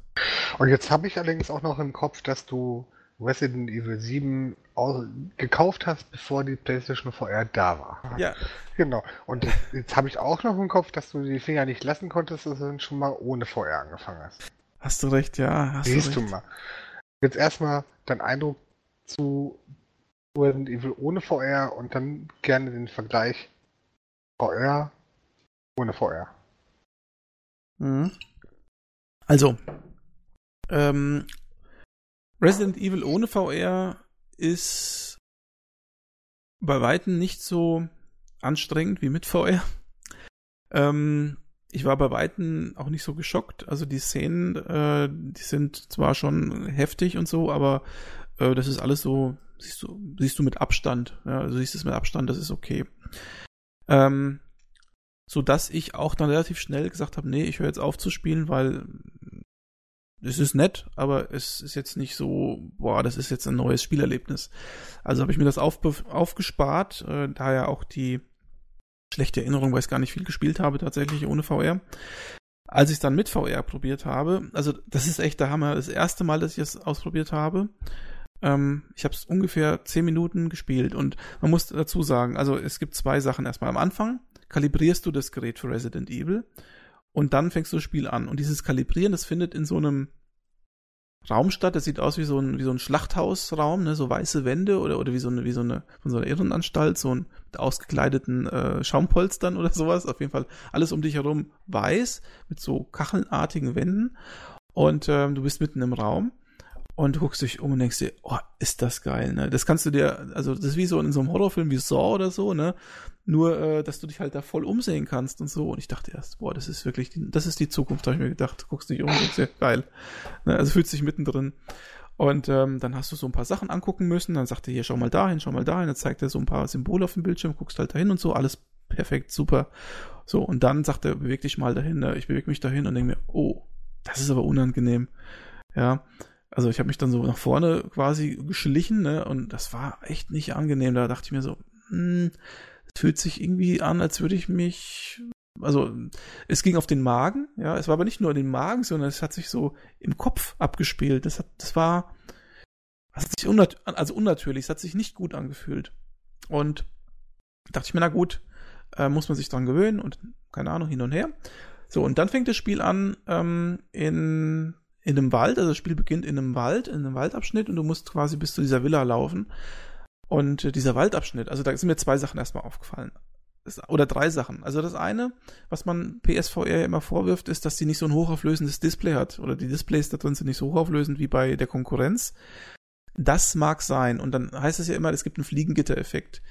Der Punkt ist, was diesen Fliegengitter-Effekt angeht, kann ich nicht sagen, dass das ähm, schlecht ausgesehen hätte oder ich großartig Fliegengitter gesehen hätte oder so. Ähm, das sieht eigentlich echt ganz gut aus. Also hätte ich nicht gedacht. Ich glaube nicht, dass das so wesentlich anders aussieht, als wenn du eine Oculus auf der, auf der Nase hast, was diesen Fliegengitter oder diese Auflösungsproblematik angeht. Okay. Ähm, aber das zweite, das, was echt auffällig war, ist, das Ding hat unheimlich Kantenflimmern. Also eigentlich flimmert es überall. Es ist also, die Blätter flimmern, äh, der Wegesrand flimmert, äh, alle, alles, was irgendwie so dargestellt wird, flimmert, ja. Ähm, das ist ein, ein Riesenproblem scheinbar. Also ich weiß nicht, mit der PS Pro wird das Kantenflimmern ja dann auch ein bisschen äh, geschärft und keine Ahnung oder besser gemacht. Aber auf der normalen PlayStation 4 ist Kantenflimmern, finde ich, ein Riesending. Also gerade bei so Spielen, die komplexe Grafik darstellen, also nicht nur so bei so stilistischen Grafiken, was ich meine, wo mhm. du sagst, okay, das ist nur so eine Polygone oder Text ohne Textur oder so, sondern das ist einfach bei so wirklich aufwendigen Spielen mit aufwendigen Grafiken, Texturen, Texturen, das ist der Punkt, ist es wirklich krass ähm, flimmerig. Ja, aber gut. da habe ich noch nicht so viel drüber gehört, ehrlich gesagt. Also, aber ich habe mich mit dem Thema jetzt auch nicht weiter verfolgt, weil die für mich einfach äh, mich zur Debatte stört. Ja. Aber es ist interessant zu hören. Ich, ich kann, ist es denn tatsächlich im, im nicht spielbaren Bereich, dass es das Spielerlebnis arg reduziert hat? Oder konntest du dann mittlerweile drüber hinwegsehen? Nee, ich will nicht sagen, dass das Spielerlebnis reduziert ist, deswegen, sondern ähm, es sieht halt nicht schön aus. Also denkst dir, boah, ich habe hier einen AAA-Titel, von dem jeder sagt, dass es grafisch total geil wäre. Und es sieht halt aber ein bisschen scheiße aus erstmal, ne? weil es halt einfach so, das sieht so, es sieht so unscharf und flimmerig aus überall. Also, un, also eine Kombination aus unscharf und flimmerig und man ist halt so knackscharfe Texturen gewohnt und so und das ist halt nicht der Standard, den man so kennt von AAA-Spielen. Aber das ist jetzt nichts, wo du sagst, ah, das kann man jetzt nicht spielen, deswegen, sondern das ist mir halt erst als allererstes mal aufgefallen. Mhm. Ähm, Wie ist das mit der Immersion? Also hast du dich denn tatsächlich gefühlt, als ob du in dieser Welt wärst, oder? Ja, warte mal, das, das muss ich noch ausführen. Jetzt pass auf. Also, okay. also der, der, der Punkt war ja bei mir am Anfang jetzt erstmal, ich muss diesen Weg entlang laufen, bis zu der Villa, bis zu dem Gitter da, zu dem Tor. Und der Weg von meinem Auto durch den Wald war eine Tortur also mir ging's da so beschissen, ja, ähm, es war so unangenehm, also wirklich in allen Belangen. Ähm, ich hab, ich bin bis zu einem Tor gekommen, da läufst du ungefähr drei, vier, fünf Minuten. Dann habe ich so einen so Bus inspiziert ähm, und hab, bin noch so ein paar Schritte weiter, glaube ich. Glaube, ich bin bis ins Haus gekommen oder so und da habe ich das Ding abgezogen, weil es war echt, also ich konnte es nicht mehr. Mir war so schlecht danach. Also nicht nur schlecht, sondern ich habe richtig, war richtig schlecht. Äh, also mir ging's nicht gut. Und dann habe ich gedacht, okay, also irgendwas mache ich hier falsch, ne? Und dann habe ich mich ein bisschen erkundigt. Jetzt kannst du halt im Spiel so ein paar Sachen einstellen. Du kannst zum Beispiel einstellen, dass du dich, dass du immer so eingeblendet so ein äh, Drahtgitternetz siehst. Das soll so ein bisschen dem Kopf für die Orientierung dienen, ne? Dass du dich da ein bisschen besser zurecht zurechtkommst, wenn du dich bewegst, dann kannst du in so 30 Grad Schritten, so, also quasi so wie, ne, so ähnlich wie bei so einem Dungeon Crawler wie Grimrock oder so, du kannst da quasi, du tust da nicht nahtlos mit einem Analogstick so 360 Grad Drehung machen, sondern tust du dann so 30 Grad Ruckler quasi machen. Und mhm. all das hilft, dass du quasi diese Motion Sickness, von der rede ich ja eigentlich gerade, ähm, besser ähm, in den Griff bekommst. Und dann bei meiner zweiten äh, Session, habe ich das alles gemacht. Also ich habe äh, diese Skitter eingeblendet, ich habe die die ähm, na, diese Abschnitte, ne, diese diese ruckelartigen Abschnitte mit drin gehabt, dass du also quasi nicht mehr so in diese Sickness reinkommst. Habe das Ganze nochmal angefangen und dann ging's. Und dann habe ich schon relativ lang gespielt. Ich würde mal sagen so halbe, dreiviertel Stunde am Anfang. Jetzt äh, zu dem Immersionsgefühl. Also es gibt da eine Szene, also eine Szene, die mich total beeindruckt hat. Und zwar, irgendwann mal im Spiel wirst du niedergeschlagen und wachst dann am, an einem Tisch auf, in einem Wohnzimmer, an einem Essenstisch, wo gerade Essen aufge, aufdrapiert wird. Und ich glaube, das ist sogar eine Szene aus der Demo oder aus irgendeinem Teaser oder so. Ähm, und drumherum sitzt die Familie da, ne, diese Degenerierte, die dich da auch gefangen hält. Und ich guck mich um, guck nach links, guck nach rechts, guck denen ins Gesicht, guck auf das Essen, guck mir alles an. Ich habe gedacht, ich sitze wirklich da drin, ne? Also es ist kein Scheiß. Also ich habe noch nie das Gefühl gehabt, so mittendrin in einer Szene zu sein, wie in dieser Szene. Und es war eine ganz, äh, es war jetzt keine Action-Szene oder so. Das war einfach nur eine ganz normale Szene, wo du so drin sitzt und dich umguckst und denkst, ich sitze hier wirklich am Tisch. Ja, aber wahrscheinlich sind solche ruhigen Szenen sowieso, ähm, soweit ich die aktuelle VR-Technik überblicke, sowieso das Beste, oder? Durchaus, ja. Durchaus. Und trotzdem muss man sagen, es gibt schon Situationen, die dann auch schon ziemlich heftig sind. Also in derselben Szene fängt dann der Typ an, ein Messer zu ziehen und steckt dir das Messer dann auch quasi in den Hals, ja, also er fängt er an, da in deinem Hals darum zu einzustechen. Aber das ist schon echt unangenehm. Später gibt's dann nochmal so eine Kettensäge-Szene, wo du da irgendwie mit der Kettensäge bearbeitet wirst. Das ist auch nicht so angenehm. Mhm. Ähm, also das geht schon so ein bisschen auf die Nieren, sage ich jetzt mal, auch so psychologisch, aber ähm, so rein von der von dem, was mich so beeindruckt hat, war eigentlich die Szene, wo ich am Tisch saß, beeindruckender, weil es einfach mir das absolute Immersionsgefühl gegeben hat. So mittendrin. Ja. Nichtsdestotrotz, ich habe das dann, wie gesagt, eine Dreiviertelstunde oder vielleicht auch mehr als eine Stunde gespielt.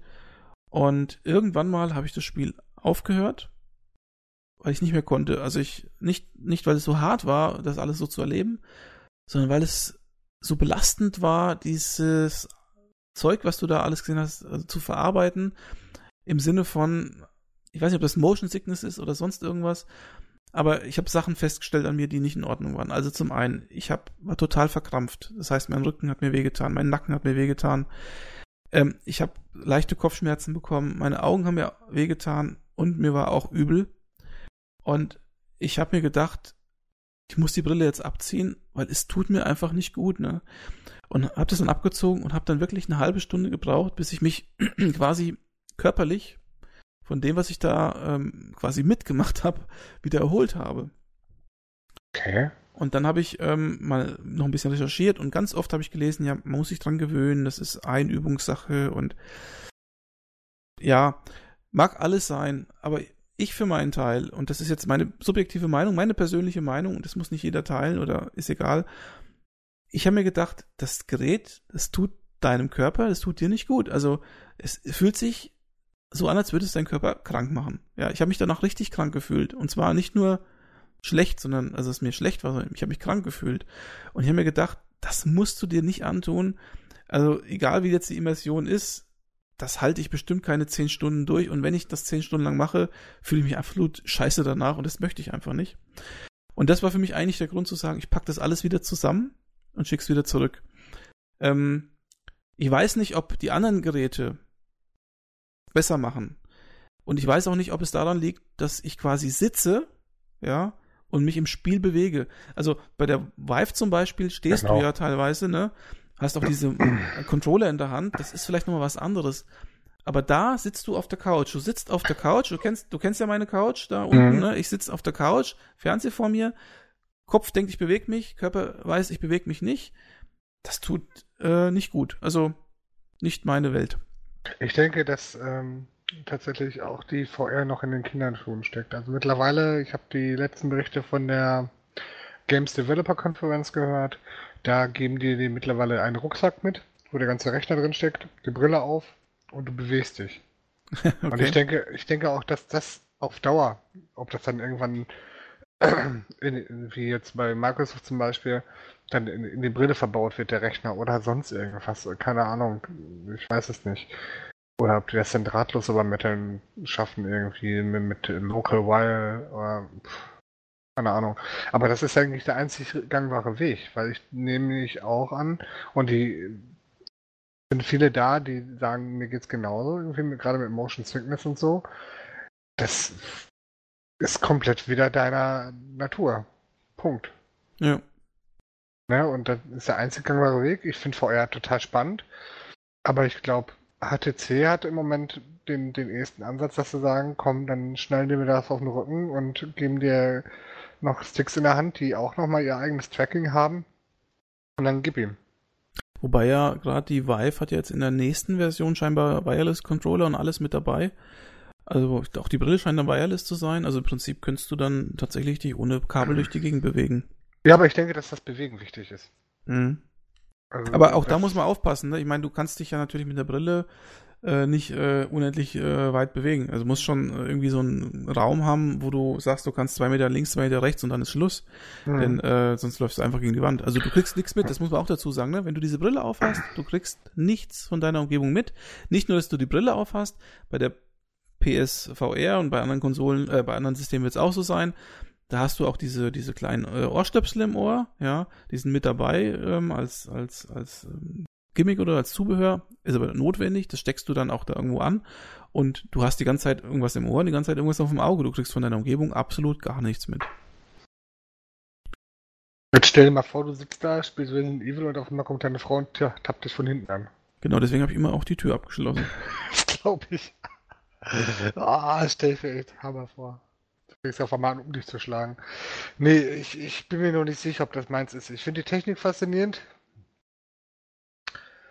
Aber, boah, also solange das noch so ein bisschen unausgereift ist und die, das so ein bisschen wieder natürlich ist, dass du nicht, dich nicht bewegen kannst, etc., weiß ich nicht. Ich noch ein bisschen weiterentwickeln, bevor ich. Ich, ich frage mich auch wirklich, ob diese ob das dauerhafte Schäden vielleicht auch sogar verursacht, ne? Also ähnlich wie wenn du die ganze Zeit nur in 3D schaust mit Brille oder so, ähm, ob das, wenn du die ganze Zeit VR machst, ob das nicht irgendwann sich mal irgendwie tatsächlich auf dich auswirkt. In zwei Aspekten, also einmal körperlich und vielleicht auch psychologisch, weil das ist ja doch ein ganz anderes Gefühl, wenn der eine auf dich einsticht und du glaubst wirklich, du bist es, ne? Ja, psychologisch ist natürlich nochmal eine ganz andere Komponente, ne? Auch bei der HTC oder so, wenn er dann wenn man so Daten spielt und er schießt irgendwelche Leute, und dann nimmst du die Brille ab und bist wirklich da oder solche Späßchen, keine Ahnung. Das, das, das musst du erstmal verpacken, dass es, dass es, ähm, dass du Realität auch tatsächlich noch von Spiel trennen kannst. Bisher war das immer relativ einfach, fand ich. Und es wird halt wirklich schwer, wenn du dich da so rein, rein denkst oder dich reingeschoben wirst. Kannst du beschreiben, aber es ist, ich, ich finde das schon von der, von der Trennung her, Spiel und Wirklichkeit, echt schwierig. Mal gucken. Ich denke, da gibt es ja noch keine großartigen Langzeitstudien oder so, ne, wie sich das auswirkt. Also, naja. Wie ist das denn, die Soldaten, denen die vom Krieg zurückkommen, die haben doch auch irgendwie so eine Krankheit, äh, nicht, dass du da irgendwie so ein Spiel spielst. Belastungsstörung, genau. Ja, und dann hast du das Gleiche im Endeffekt. Also. Kannst du ja sagen, ich, ich kann nicht mehr arbeiten gehen, ich habe Belastungsstörung. Zu viel Call of Duty gespielt. Virtuell. Keller. Ähm, aber mal unabhängig von Resident Evil möchte ich gerne noch äh, meine Erfahrung mit den äh, Demos zum Besten geben, denn das äh, war teilweise doch anders. Ich ähm, habe unter anderem ein Spiel namens, äh, wie hieß denn das, Battlezone oder so gespielt. Das war so Tron angehaucht. Eigentlich ein Remake von einem alten äh, Spiel. Und zwar also Tron-Grafik, ne, also diese stilisierten ähm, Polygonblöcke ne, und Texturen und so. Und man ist in so einem Tron-Panzer drin und ballert halt die ganze Zeit um sich herum. Sehr schnelles Spiel. Ähm, absolut keine Motion Sickness, gar nichts. Und äh, tolles Immersionsgefühl. Ist zwar jetzt kein Spiel, wo du sagst, boah, das spiele ich jetzt für Tage oder Wochen, aber so für diese Demo war das echt geil. Also da muss ich sagen, da hat's gepasst irgendwie. Keine Ahnung, warum das bei dem Spiel anders ist. Eins der Spiele, was am besten bewertet wurde, war ja auch tatsächlich auch Batman, ne? Das habe ich Hast nicht du, gespielt. Nee, das nee, weiß ich nicht. Das wurde ja sehr gut bewertet, aber es ist halt auch mit vielen statischen Bildern und eher so detektivmäßig. Mag sein. Was ich ausprobiert habe, was übrigens auch sehr guten Anklang gefunden hat, war ähm, Eve Valkyrie. Mhm. Das ist äh, quasi, das wäre eigentlich genau was für dich gewesen. Du bist ja auch so ein Wing Commander und ähm, Flugsimulator-Fan von, von so Raumschiff-Simulationen, ne? Meine Aber ist doch. Valkyrie nicht eher ein Shooter? Oder vertue ich mich gerade? Ne, das ist, ja, es ist ein, es ist eigentlich wie Wing Commander, wenn man so möchte. Man mhm. sitzt halt im Cockpit, hat dann Missionsziele und muss halt ähm, quasi aus dem Cockpit heraus ballern. Und also das war auch ein Aha-Erlebnis. Ich sitze da so in der, in der Kabine, in dem Cockpit von meinem Raumschiff und schaue mich so um nach links, rechts. Ich sehe die riesigen Triebwerke links und rechts von mir, die riesigen ähm, Waffensysteme, also wirklich im Maßstab auch richtig riesig. Ähm, guck auf meine Armaturen, das ist alles teilweise dann auch wirklich gut erkennbar. Also ähm, äh, also Kantenflimmern zum Beispiel ist nicht überall, ne? Also, oder dass es unscharf ist, sondern da war das wirklich knackscharf und so, da war wirklich alles erkannt auf den äh, Armaturen, egal wo man hingeschaut hat, äh, alles war irgendwie da. Da hast du dich wirklich gefühlt wie in einem, wie in einem äh, Cockpit. Und dann, als das Ding dann losgestartet ist und losgeflogen ist, äh, und ich war so ein Teil von dieser Staffel, ähm, das war schon echt beeindruckend. Also war ein tolles Erlebnis. Ähm, Aber genau, ja? Das funktioniert bei Elite ja auch mit der Oculus Rift auf. Elite Dangerous, ja. Mhm. Genau. Übrigens kann man ähm, die ähm, PSVR, das habe ich nicht ausprobiert, aber kann man, es funktioniert auch, mit einem kleinen Tool ähm, für den PC ähm, benutzen und kann zum Beispiel auch Elite Dangerous damit relativ gut spielen. Also das nur mal als Hinweis, falls jemand so ein Gerät sich kaufen möchte oder vielleicht sogar schon hat, kann man auch am PC verwenden. Ähm, ja, und dann habe ich noch so ein paar Kleinigkeiten gespielt. Äh, ich hatte so eins gespielt, das hieß, glaube ich, Riggs. Da hockt man in so einem Mac Warrior oder so Mac Warrior-artigen ähm, ja, Maschine und muss aber, das ist so ein Sportspiel eigentlich, man muss so einen Ball oder sowas irgendwo hinbringen oder wie war das nochmal? Irgendwo, auf jeden Fall ist es ein Team gegen Team und das ist eine Art Sportspiel äh, und äh, man hockt dafür aber in so einem, in so einem Mac da ist mir wiederum echt schlecht geworden. Das war, da war wieder Motion Sickness äh, angesagt, ja, gerade bei dem Springen und so. Das geht relativ schnell. Du springst viel in dem Spiel, du fliegst durch die Gegend. Boah, das war nichts für meinen Magen, ganz offen, ja. Ähm, dann habe ich noch ein anderes Spiel gespielt, das hieß Headmaster oder so ähnlich. Also ganz skurriles Spiel. Das kannst, also das hast du noch, glaube ich, noch nie gesehen. Ähm, du, du beginnst das Spiel in, in einem Fußballstadion, aber das ist kein Fußballstadion, sondern es ist in Wirklichkeit ein Gefängnis und zwar äh, irgendwie so Gefängnisplatz, also quasi die Außenanlage. Dann kriegst du dauernd mit so Lautsprechern gesagt, was du jetzt zu tun hast und so. Dann gehen dauernd so äh, Licht, Lichter an, Lichter aus. Äh, das ist wie, also wie so ein Psychospiel eigentlich, aber der Kern des Spiels ist eigentlich, dass du ständig äh, Bälle durch die Gegend ballern musst mit dem Kopf. Ne? Da haust mit dem Kopf so nach vorne, das funktioniert ganz gut. Oder einfach äh, anders, ne? Ähm, aber Fakt ist einfach, ähm, das Spiel hat auch gut funktioniert, hat sogar Spaß gemacht, aber in einem total skurrilen Szenario. Also du bist wie so ein Gefangener, der da irgendwie für so Experimente mit dem Fußball ähm, missbraucht wird. Das ist okay. kann man gar nicht, äh, kann man gar nicht so richtig äh, zum Ausdruck bringen. Und dann habe ich irgendwie noch so ein Demo gespielt, das heißt glaube ich PSVR Worlds oder so. Und da war ich in so einem in so einem Unterwasserszenario. Ich stand in so einem ja in so einem Gerät äh, dass man auch äh, an so einem Gitter oder sowas, das man auch verwendet, wenn man irgendwie tief taucht und Haie in der Gegend sind.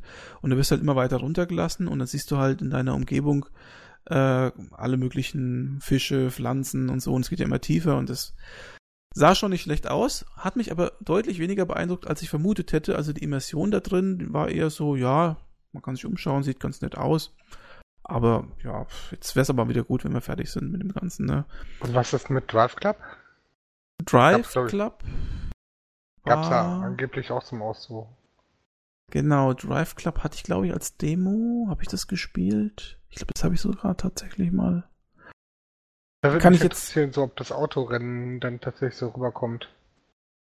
Ähm, kann ich jetzt keine ähm, gesicherte Aussage zu machen. Ich bin mir gar nicht sicher, ob ich das überhaupt ausprobiert habe, ehrlich gesagt. Aber wenn, dann hat es mich nicht so besonders beeindruckt. Aber ich glaube eher nicht. Also es war, glaube ich, als Demo-CD mit dabei, Demo-Spiel mit dabei. Ja, genau. Ich habe gerade die Liste der Demos. Deswegen. Ja.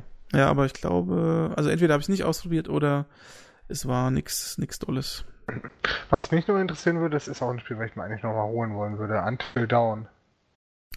Ja, das hab ich, hätte mich auch interessiert. Habe ich leider nicht, kann ich leider nichts zu sagen, aber ähm, das gab's aber auch eine Demo drin. Also, ja, ich.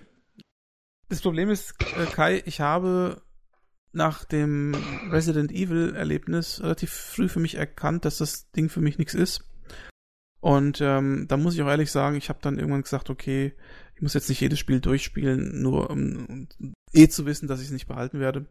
Insofern, ich habe nicht jedes Spiel ausprobiert, aber ein paar Stück, eine Handvoll, ähm, die wichtigsten, denke ich, denke ich schon, dass ich es ausprobiert habe. Battlezone hieß das übrigens, das andere, genau. Genau. Und Riggs war das, genau. Eva Curry. Headmaster, Headmaster hieß das ja. Das ist echt krank gewesen. Ja. Also, meine Erlebnisse unterm Strich. Ich sag mal, es ist rein subjektiv. Also muss jeder für sich wirklich sehr, selber für sich entscheiden. Ich sag mal, technisch ist das Gerät für 399 Euro echt gut. Ist ja auch Marktführer ne, von den verkauften Einheiten. Also wenn jemand Virtual Reality, Reality umsetzt, dann kann es eben Sony mit dem Gerät auch schaffen, finde ich. Aber ob so einen wirklich passt und ob man damit zurechtkommt und ob man das sich antun möchte, das muss sich wirklich jeder für sich selbst entscheiden. Ich habe mich leider dagegen entschieden. Gebe aber das Thema VR nicht komplett auf, sondern ich sehe es so wie du, Kai, vielleicht die nächste Generation, übernächste Generation mit anderen Möglichkeiten, Bewegung, was auch immer, kann die Sache schon wieder ganz anders machen. Ja. Ich denke, das ist eigentlich ein schöner Schlusssatz. Das denke ich auch. Und ansonsten kann man das Geld für die gesparte PlayStation VR auch super in eine Switch investieren. Und ja, hat sogar Geld über. Ja, mit, mit Spiel sind wir ungefähr auf der gleichen, auf der gleichen Ebene. Dann, dann habe ich mich ja richtig entschieden. Ja, vielleicht jetzt, naja gut, man kann es so nicht sagen, ne? Vielleicht hättest du auch die PSVR gut, gut gefunden. Das, das kannst du nur wissen. Nein, ich hätte sowas im Wohnzimmer nicht aufbauen können. Das kannst, du, das kannst du bei dir im Keller machen, aber ich habe die Playstation im Wohnzimmer. Dann müsste ich die ins Arbeitszimmer tragen. Ja, nee, das ja, naja, kann ich schon verstehen. Guti, hat auf jeden Fall wieder Spaß gemacht. Wir haben mal wieder unser, unser Zeitvorhaben nicht eingehalten. Nee, wir wollten aber, eine schnelle Runde machen, aber. Genau, genau. Aber anderthalb Stunden ist für zwei Themen. Passt. Anderthalb Stunden ist für unsere, für unsere Verhältnisse eigentlich gut. du eine Stunde, ich eine halbe. Alles gut. Was? Nee. das stimmt nicht. Nee, nee, nee. Ich habe ich hab vielleicht mehr Monolog gehalten, aber äh, ich glaube, die Switch hat hier mehr Zeit gehabt. Ich werde es nachher ausmessen. Äh, du wirst es hinterher Sekunden, so genau. zusammenschneiden, genau. wie es dir passt. Ah, ja. ich bedanke mich an allen, die zugehört haben und freue mich natürlich, wenn ihr fleißig Kommentare hinterlasst und würde mich freuen, euch nächstes Mal wieder begrüßen zu können beim Spielewiese-Podcast. Das hast du wunderschön gesagt. Und Dankeschön. Äh, ich wünsche dir und auch den Zuhörern noch einen schönen Tag, einen schönen Abend, eine schöne Nacht, was auch immer. Macht es gut. Auf Wiedersehen. Tschüss.